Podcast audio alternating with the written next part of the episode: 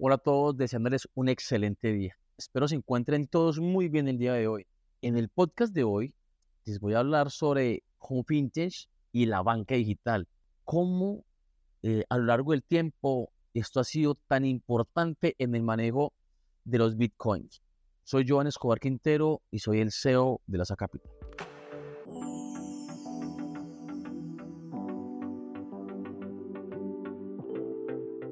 Home Vintage y la banca digital Bitcoin es desde el 2008 una de las primeras criptomonedas del mundo. Te voy a contar su historia y sus principales características, antecedentes y aclaraciones. Para comprender a cabalidad Bitcoin es necesario separarlo en dos componentes interrelacionados entre sí. Por un lado, Bitcoin de token es un fragmento de código que representa la propiedad de un concepto digital. Es la moneda o criptomoneda propiamente tal que se posee de un valor. Por otro lado, existe Bitcoin de protocolo o Bitcoin de protocolo. Esta es una red distribuida de voluntarios que mantiene un libro mayor de Bitcoin de token. Ambos componentes se conocen como Bitcoin o BTC. Además, este sistema nos permite el envío de pagos entre usuarios sin pasar por una autoridad central como un banco, como por ejemplo. Además de esto se crea se mantiene electrónicamente. Los Bitcoin no se imprimen como dólares o euros o pesos y son producidos por computadoras de todo el mundo utilizando un software que es totalmente gratuito. Este es el primer testimonio de lo que hoy vamos a conocer como las criptomonedas. Este es un tipo de activos de altísimo crecimiento basados en verificación criptográfica. ¿Quién lo creó? Bitcoin nace en el 2018 y fue propuesto por Satoshi Nakamoto como un sistema de pago electrónico basado en criptografía. La idea era realmente producir un medio de intercambio independiente de cualquier autoridad central que pudiera transferirse electrónicamente de una manera totalmente segura, verificable e inmutable. Hasta el día de hoy no conocemos la identidad de Satoshi Nakamoto, aunque lo más probable es que se trate del esfuerzo conjunto de toda una comunidad de desarrolladores a nivel mundial le, voy a dar algunas características principales del Bitcoin. Número uno, descentralización. La característica más importante del Bitcoin es que es descentralizado. Ninguna institución controla la red del Bitcoin. Realmente lo mantiene en un grupo de codificadores voluntarios y lo gestiona una red abierta de computadoras especializadas distribuidas en todo el mundo. Esto atrae a individuos y grupos que se sienten incómodos con el control de los bancos o las instituciones gubernamentales que tienen sobre su poder. Bitcoin, además de esto, resuelve el problema del doble gasto de las monedas electrónicas eh, en el que los activos digitales se pueden copiar y reutilizar muy fácilmente a través de una ingenuosa combinación de criptografía, de incentivos económicos. En las monedas tradicionales, esta función la cumplen los bancos, lo que realmente les permite controlar todo el sistema bancario. Con el Bitcoin, en cambio, la integridad de las transacciones se mantiene mediante una red distribuida abierta. Esto no es una propiedad de nadie y está protegida por criptografía realmente avanzada. Número 2.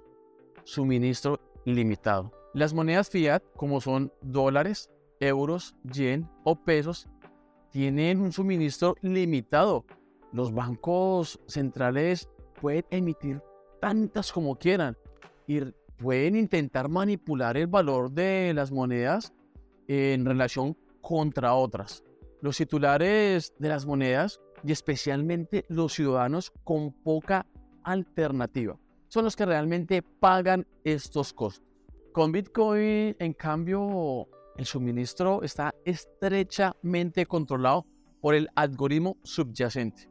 Un pequeño número de bitcoins nuevos se escurren cada hora y continuarán haciéndolo a una velocidad decreciente hasta que realmente alcancen un máximo de 21 millones. Esto hace que Bitcoin sea mucho más atractivo como activo. En teoría, Si la demanda crece y la oferta sigue siendo la misma, el valor deberá siempre aumentar. Número 3. Pseudonimia.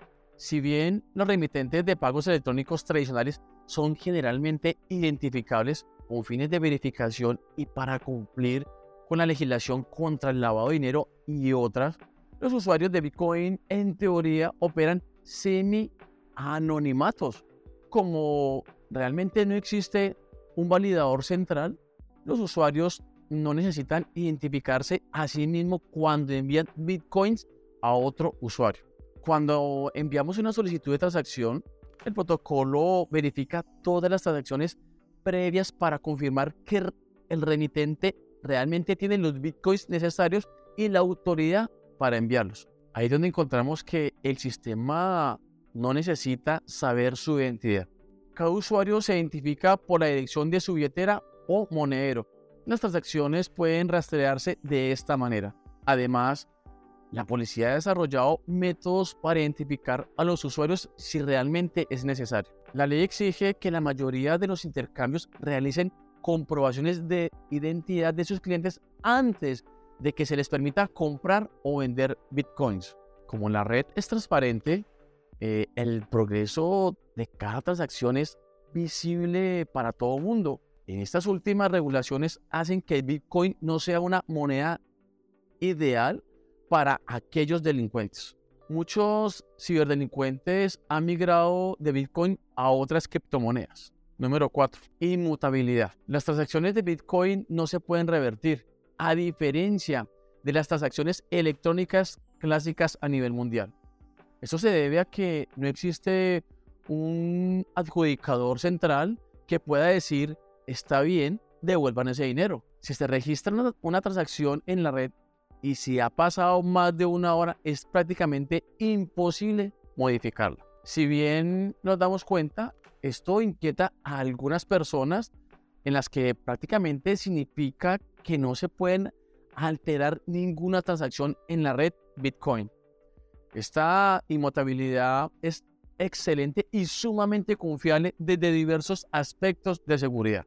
Número 5. La unidad más pequeña de Bitcoin se llama Satoshi en 100 millonésimas partes de un Bitcoin a precios del día de hoy, alrededor de una centésima de centavos de un dólar. Esto realmente nos podría permitir microtransacciones que el dinero electrónico tradicional nunca lo va a poder realizar. Las criptomonedas realmente llegaron a quedarse. Los invito a seguir nuestro canal dedicados a las criptomonedas y los Bitcoin y las recuperaciones de los blockchain.